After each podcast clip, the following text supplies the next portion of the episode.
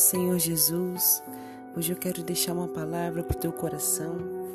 É, gostaria que vocês pudessem abrir as suas Bíblias no livro de Lucas, capítulo 5, do versículo 33 ao 39.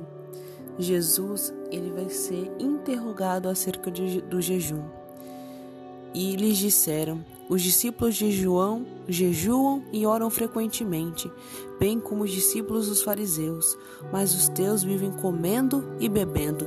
E Jesus respondeu: Podem vocês fazer os convidados do noivo jejuar enquanto o noivo está com eles? Mas virão dias quando o noivo lhes será tirado, e naqueles dias jejuarão. Então lhes contou esta parábola: Ninguém tira um remendo de roupa nova e o costura em roupa velha. Se o fizer, estragará a roupa nova, além do que o remendo da nova não se ajustará à velha. E ninguém põe vinho novo em vasilha de couro velha. Se o fizer, o vinho novo arrebentará a vasilha e se derramará, e a vasilha se estragará. Ao contrário, o vinho novo deve ser posto em vasilha de couro nova, e ninguém depois de beber o vinho velho prefere o novo, pois se diz: o vinho velho é melhor. Amém?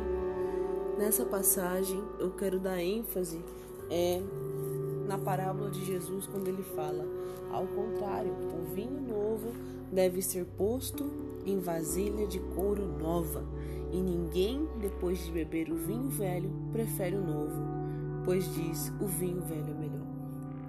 O que Jesus estava dizendo através dessa parábola era para os fariseus: é que não dá para viver o novo se não abandonar as coisas antigas. Os fariseus, eles viviam pela lei e Jesus estava trazendo algo novo pela graça. E é difícil para quem está acostumado aos velhos hábitos aceitar algo novo. Sempre vai achar que o seu modo de que o seu modo de fazer as coisas é o melhor, que as coisas que da forma que aprendeu antigamente tem que ser dessa forma. E essa palavra nos ensina que nós devemos deixar o passado, as coisas velhas, as coisas antigas e viver o novo de Deus para a nossa vida. Porque em Jesus eis que tudo se fez novo. Jesus ele faz nova todas as coisas. Mas para isso é preciso deixar tudo e seguir Jesus.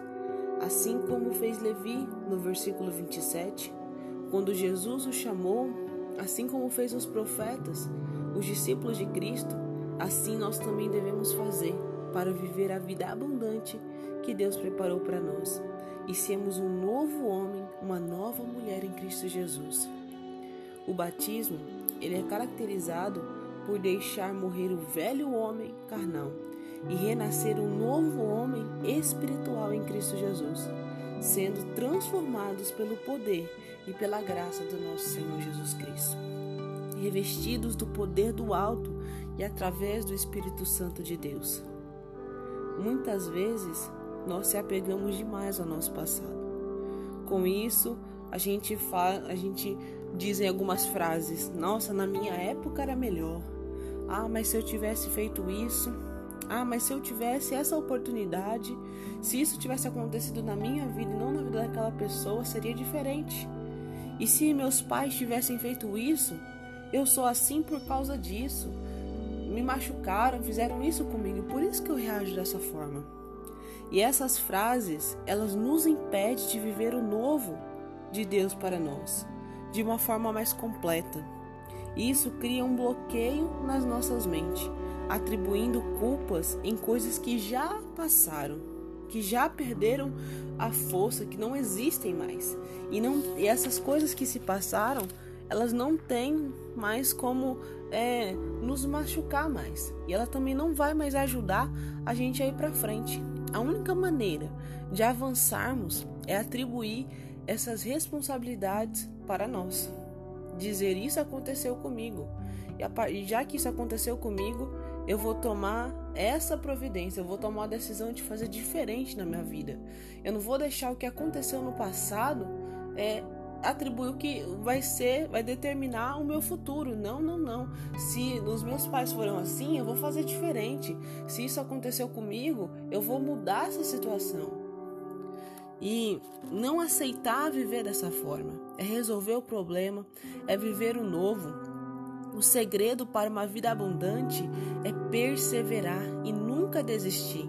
Acreditar que Deus vai prover e vai capacitar em todas as suas dificuldades que você vai alcançar tudo aquilo que Deus já preparou para você. Abra o seu coração e deixa fazer e deixa Deus fazer tudo novo.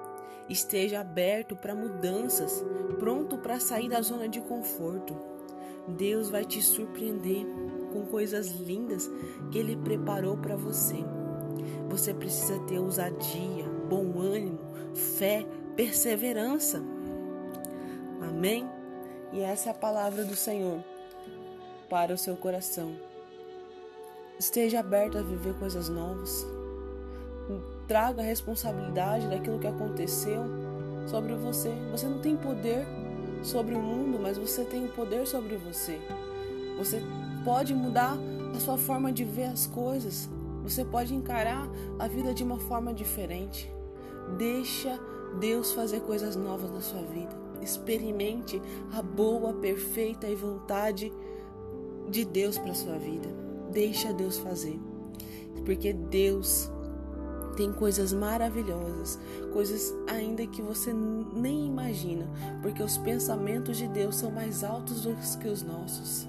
E o plano dele para a sua vida é muito perfeito, é muito grandioso, é muito além daquilo que você consegue sonhar, muito além daquilo que você consegue imaginar.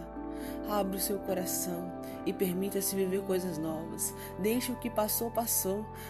Pega as experiências do passado e transforme ela numa escada para você subir para algo novo, para algo que vai fortalecer e vai fazer você alcançar aquilo que já está preparado para você desde a eternidade. E que você possa guardar essa palavra no seu coração eu te abençoo em nome de Jesus e que a paz do Eterno venha resplandecer sobre a sua vida todos os dias. Amém.